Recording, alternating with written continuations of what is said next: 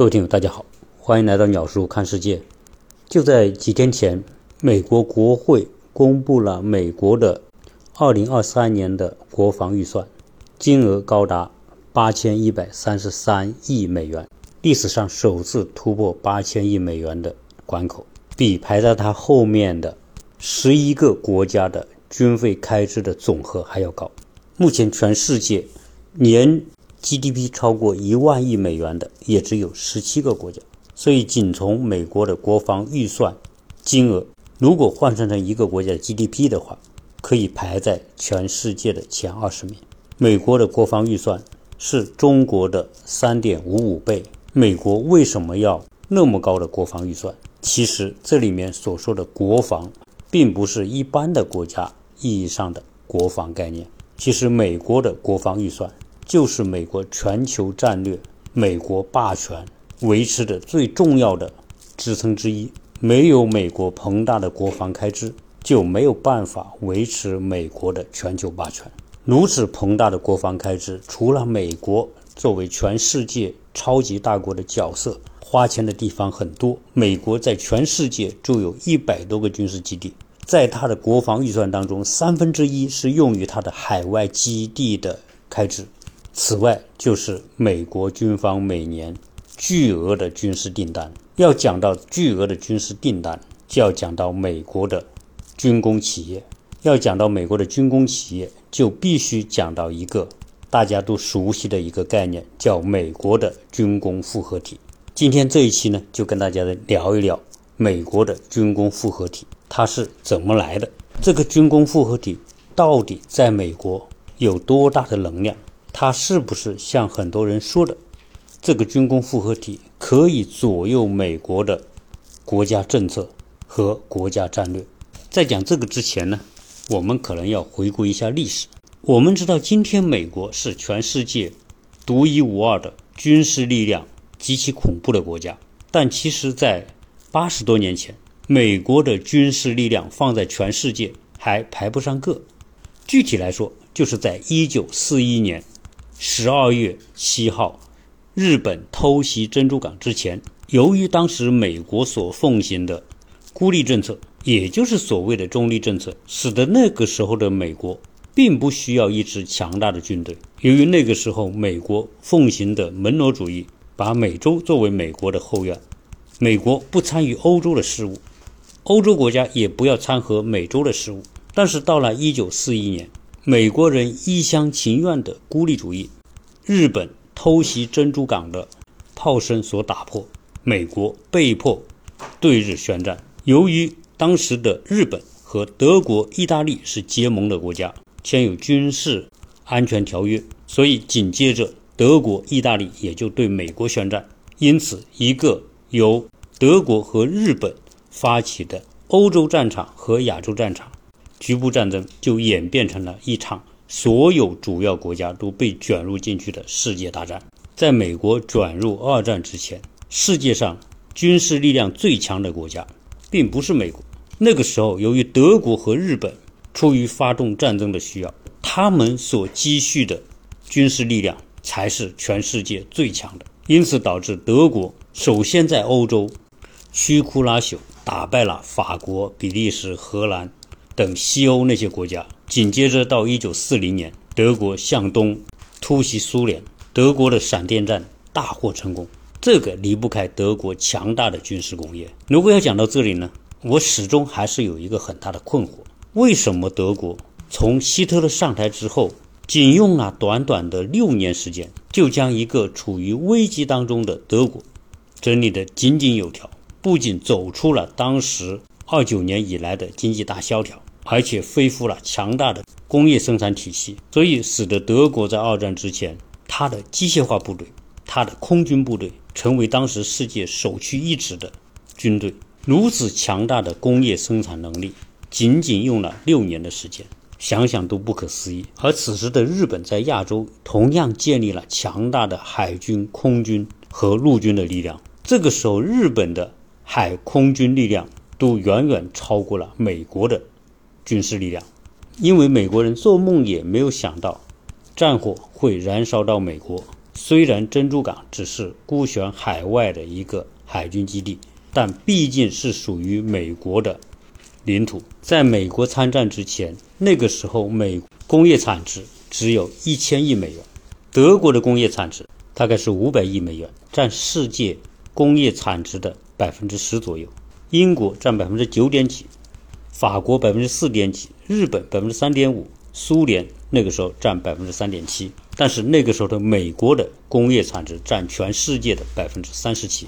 但是由于它的重心没有放在军事工业，所以二战之前美国的军事力量在这些大国当中，以它的工业产值完全不成比例。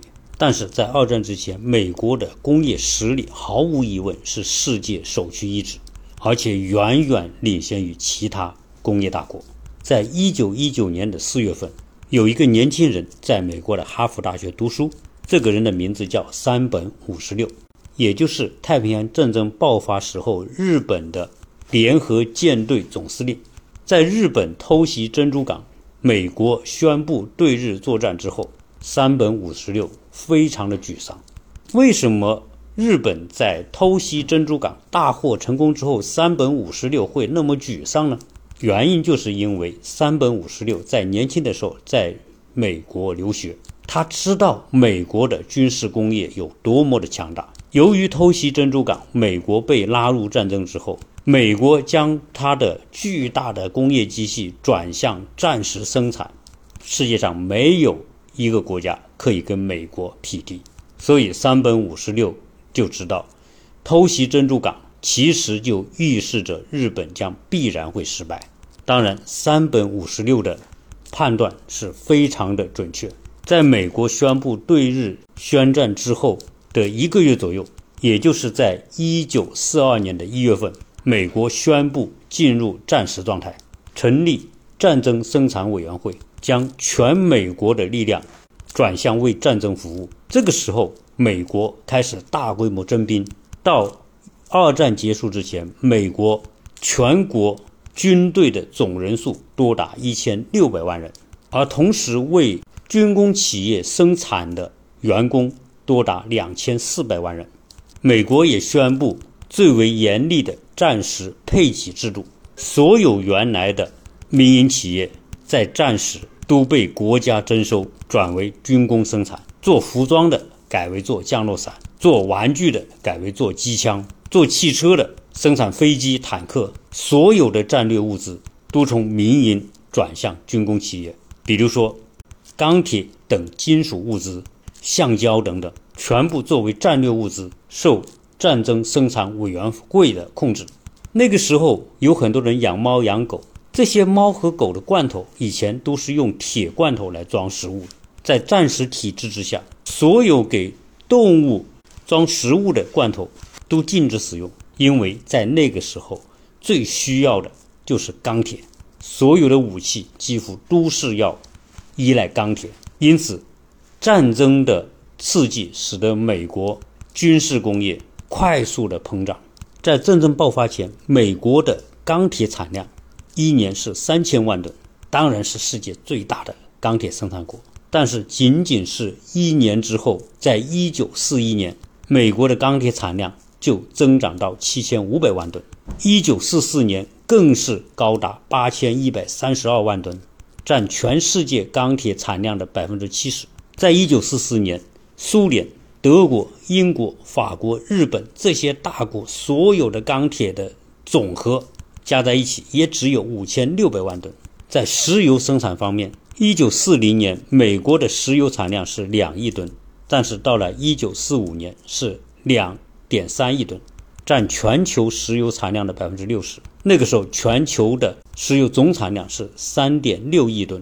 一九四二年、四三年、四四年是美国武器生产产量最大的三年。在一九四二年，美国一年的飞机就生产了四点七万架，坦克三万辆，几乎每天会生产一百二十八架飞机和八十二辆坦克，足够。装配三个飞行大队和一个装甲团，在二战那样一种人类最大规模的战争面前，武器的消耗是无比的巨大。在欧洲战场，有时候飞机在天上的大空战一天就可能损失上百架的飞机。如果没有强大的军工生产能力，比的就是战争的消耗能力。比如在二战过程当中，北非战场开辟，先是意大利和英国在北非打，由于意大利不是英国的对手，又迫使希特勒派出他的沙漠之虎隆美尔到了北非，跟英国的蒙哥马利展开决战。其中有一场战役叫阿拉曼战役。英军在一次战役当中就损失了五百辆坦克。由于有强大的美国军工作为后盾，很快美国就为英军补充了六百辆坦克。而德国在这场战役当中损失了四百辆坦克，德国就没有这样的能力来补充足够的坦克。因此，慢慢的在北非战场，英军就扭转了不利的局面。到了二战的后期，英美在诺曼底登陆，开辟第二战场。盟军派出的飞机就多达一万架次，而这个时候，德国可以拿出来的空军飞机只有四百架。可战战争打的就是武器的先进性以及武器的补给能力。我们再来看看，在整个二战过程当中，美国生产的武器装备的数量有多么的恐怖。在二战期间，美国一共生产了二十九万架的飞机。当然，其中大量的是战斗机和轰炸机、运输机，十万辆坦克，两百三十万辆各种车辆，二十六万门大炮，一千五百艘的船只，这其中包括一百四十七艘的航空母舰。是的，你没有听错，二战期间，美国一共生产了一百四十七艘航空母舰。当然，这其中包括很多是轻型的航空母舰。日本在太平洋战争当中，由于主要依靠海军，因此日本也一共生产了二十九艘的航空母舰。但是和美国相比，那完全不是一个数量级的。仅一九四三年一年，美国就生产了五十艘航空母舰。由于反潜艇的需要，美国那个时候一天可以下水一艘驱逐舰。二战期间，美国实现了超额的就业。失业率也降到历史的最低。正是因为这样一个时代，美国八百万的妇女进入到军工企业生产。当时，美国最大的汽车制造企业福特公司生产飞机的速度有多快？基本上一个小时可以下线一架飞机。美国的通用公司生产航空发动机二十万。在战争环境下膨胀起来的美国军工企业。由于渗透到美国政治、经济、军事和民用事业的方方面面，在二战结束之后，导致了美国的军工生产能力大量的过剩。二战过程当中，美国送了大量的武器给到英国、苏联、法国和中国，仅送给苏联的飞机就多达将近两万架，坦克一万多辆，占当时苏军武器的。将近三分之一。战后，由于大量的军工生产过剩，因此美国慢慢的结束了它的战时状态，许多原来的民用工业又转回民用工业。但是，美国最大的几个军工企业被保存下来。这些巨型的军工企业后来就变成了军民两用企业，它一部分做民用品，另外一大部分是做军工品。直到今天，这些巨型的。军工企业就成为了知名世界的军火生产商，而这些军火生产商就是构成后面美国所谓的军工复合体的最核心的因素。因此，我们可以来解释一下什么是美国的军工复合体。所谓军工复合体，就是由美国的军方和美国的军火制造商联合一部分美国的国会议员。美国的国防科研机构、美国的战略智库，再加上美国的舆论机构所构成的一个体系。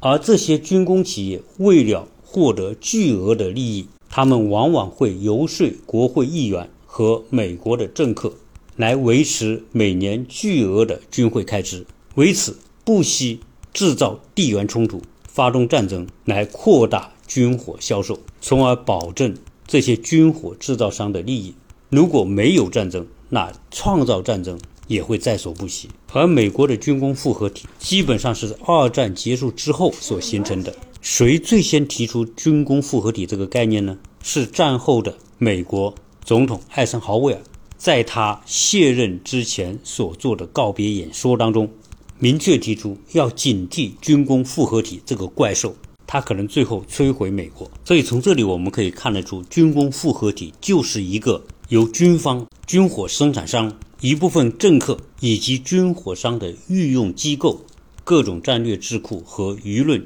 传媒所组成的一个利益体。对于这个利益体而言，卖军火是他们的利益所在。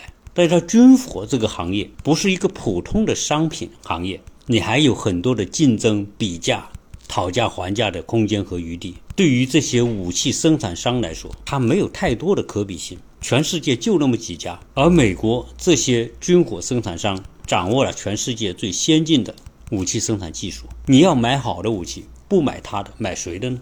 美国的军方，你要采购武器，你不采购他的，你采购谁的呢？我们都知道，做医生的要赚钱，一定是越多人得病，医生赚钱越多。我们也知道，卖棺材的人，一定是希望死的人越多，棺材才越好卖。而卖军火的人，特别是军火生产商，一定是各地都打仗，年年打，月月打，天天打，像现在我们所看到的场景一样，打仗是武器的爆炸式的消耗。有时候这个打仗。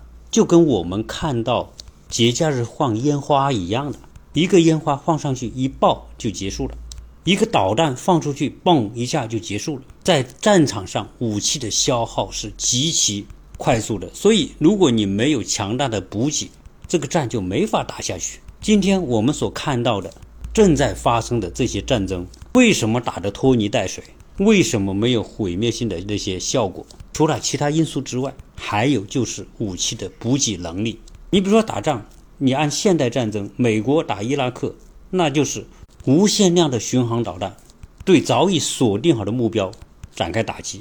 那这个前提是什么？你有无限量的这些巡航导弹，精确制导的武器。如果你武器库里就那么一点武器，这个时候你就不敢无限量的去使用，你就得盘算掂量。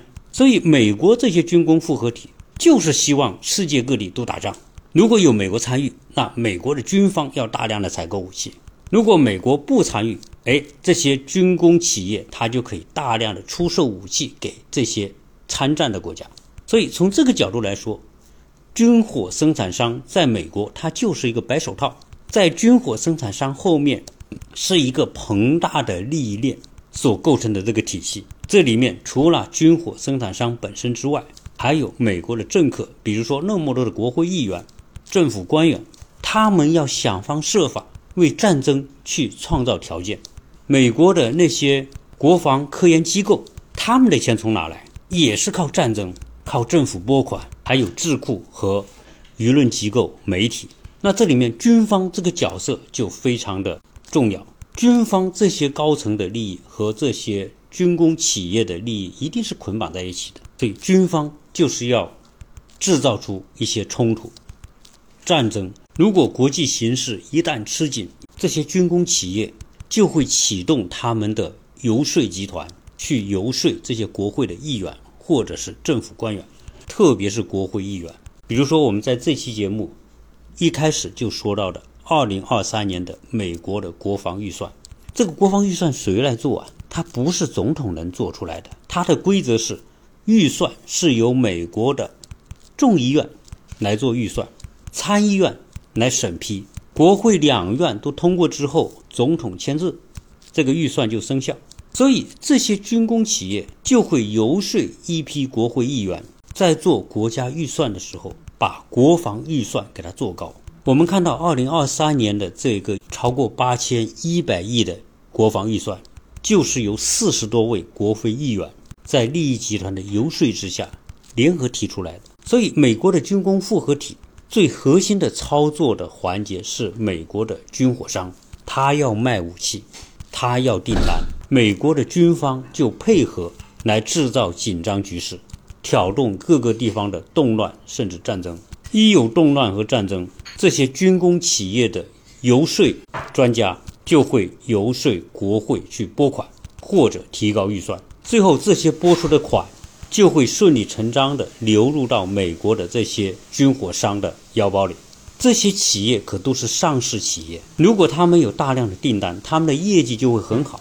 而美国的很多民众的资产就是持有美国的一些股票或者是基金，而这其中就包括这些美国大型军工企业的股票。当然，这里面美国的政客、国会议员们、美国的上层的这些官员们，很多人也都持有这些军工企业的股票。其实我们看到，当下是一个战争的时候，这些军工企业的股票涨势都会比其他的股票要好。今天，美国军工复合体里面最核心的五个军火制造商，第一大是洛克希德马丁公司，各种飞机、导弹、战斗机、大力神运输机、火箭、卫星、通信系统，而且这个洛克希德马丁公司还是美国最大的。工业软件的开发商，他开发的软件比微软公司还多，他们一年的销售收入高达一千多亿美元。美国军工企业里面排第二的是波音公司。我们知道，波音公司是全世界最大的民航飞机的制造商，但是它也是世界上最大的军火生产商之一。美国大量的飞机、火箭、导弹、F 十五战斗机、阿帕奇直升机。等等等等，都是波音生产的。美国排第三的军工企业是格鲁曼，可能这个名字并不像洛克希德马丁和波音那么大名鼎鼎，但是这个公司也是牛的不行。它同样生产导弹、生产飞机、生产 B 五十二远程战略轰炸机，还生产航母。排第四的是雷神公司，这个名称也很霸气。雷神同样生产飞机、雷达、巡航导弹。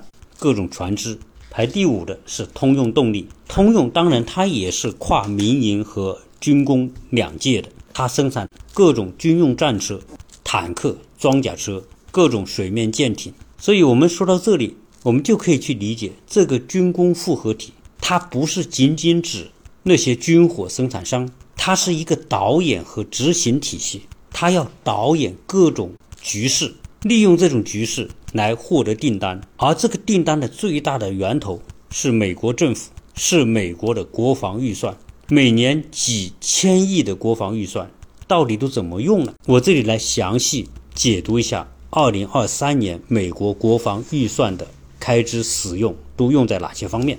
第一是三位一体的核威慑能力，相关的武器是战略核潜艇、战略轰炸机。新型的洲际导弹和各种远程导弹，这里要花掉三百四十四亿美元。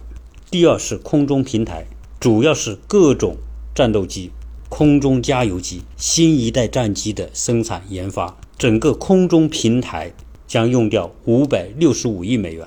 第三个方面是海军，各种驱逐舰、护卫舰、核潜艇要花掉四百零八亿美元。第四是美国的陆军和海军陆战队。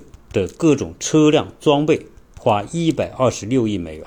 第五个方面是导弹打击和防御系统，包括各种导弹的拦截，包括萨德系统、爱国者导弹等等，这个花两百四十七亿美元。第六个方面是远程火力，花七十二亿美元。第七个方面太空军，主要是空基红外系统、GPS 项目以及远程运载火箭，这个花两百七十六亿美元。第八项是美军的装备，这个包括美国的陆军常规装备、海军常规装备、海军陆战队、空军、太空军、特种作战司令部、联合作战系统，这个花的最多，一共是一千三百四十七亿美元。还有一个是第九项，科学技术和先进能力的研究投入，这个要花掉一千三百零一亿美元，主要用于基础研发。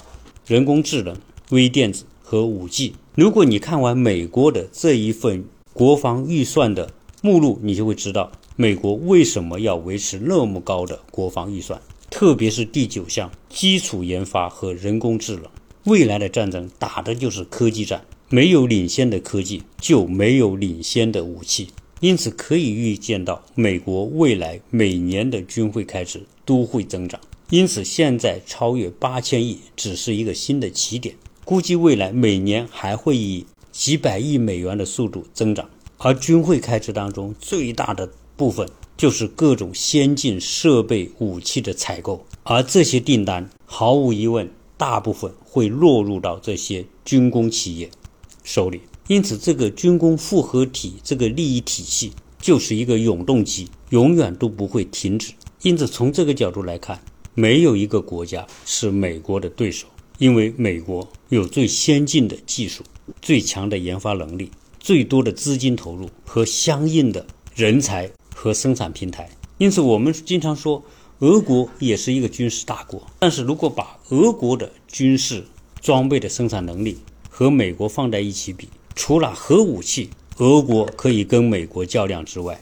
其他所有的方面，恐怕俄国都难以成为美国的对手。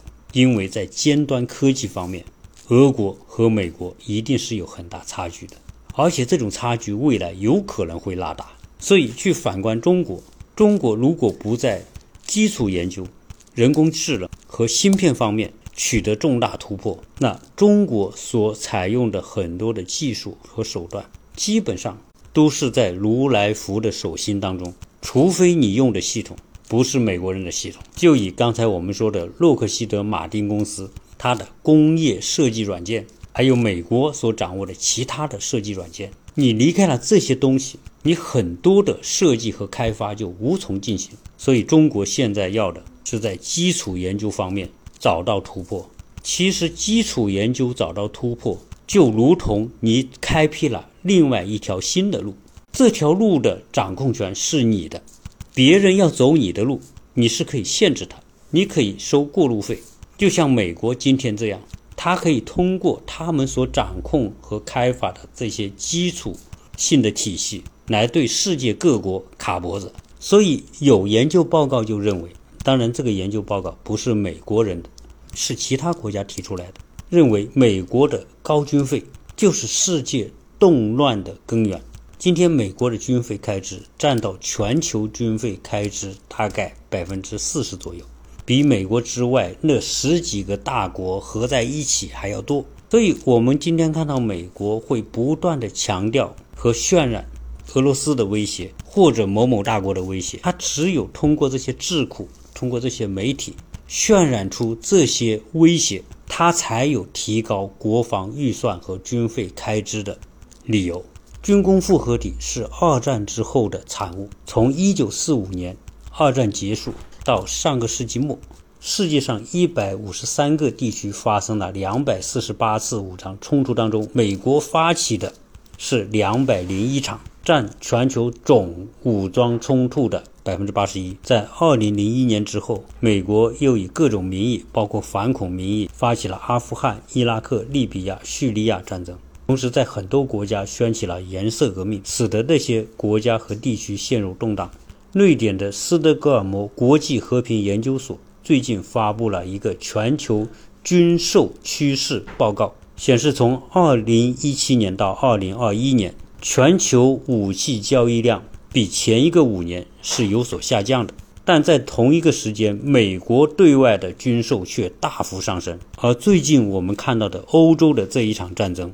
美国军工企业的股票和军工企业就是最大的受益者，所以对于美国在舆论的操控之下所制造的中国威胁，可能在未来相当长的时间里面是军工复合体要导演的下一个阶段的戏，而且将可能是美国军工复合体和军工企业获得更多军售的动力，这也将是中国要面临的巨大的挑战。美国的武器先进当然是人所共知，但是美国的武器的昂贵也是全世界少有的。随便一架战略轰炸机可能就是高达二十多亿美元，美国的一艘核动力航空母舰造价就高达一百三十多亿美元。我最近听一本书讲美国的陆军他们用到的一些无人机，一个小小的。十几公分乘二十几公分的无人侦察机，据说采购成本就高达六万美元。所以，美国这么巨额的军售开支，这个定价就是卖方市场。这里面有多少的利润会流入到军工企业手里，而其实站在这个军工复合体后面的，才是美国真正的大财团的掌控者，那些资本的巨鳄。以前我在聊节目的时候，跟大家聊到，美国有一个步枪协会，在美国政坛影响很大，每一届总统上任之后都要去步枪协会的年会上去站台和演讲，大家认为步枪协会很牛。步枪协会后面站的就是美国的武器生产商，但其实给步枪协会站台，更多的是为了获取选票，因为美国步枪协会的成员数量很庞大。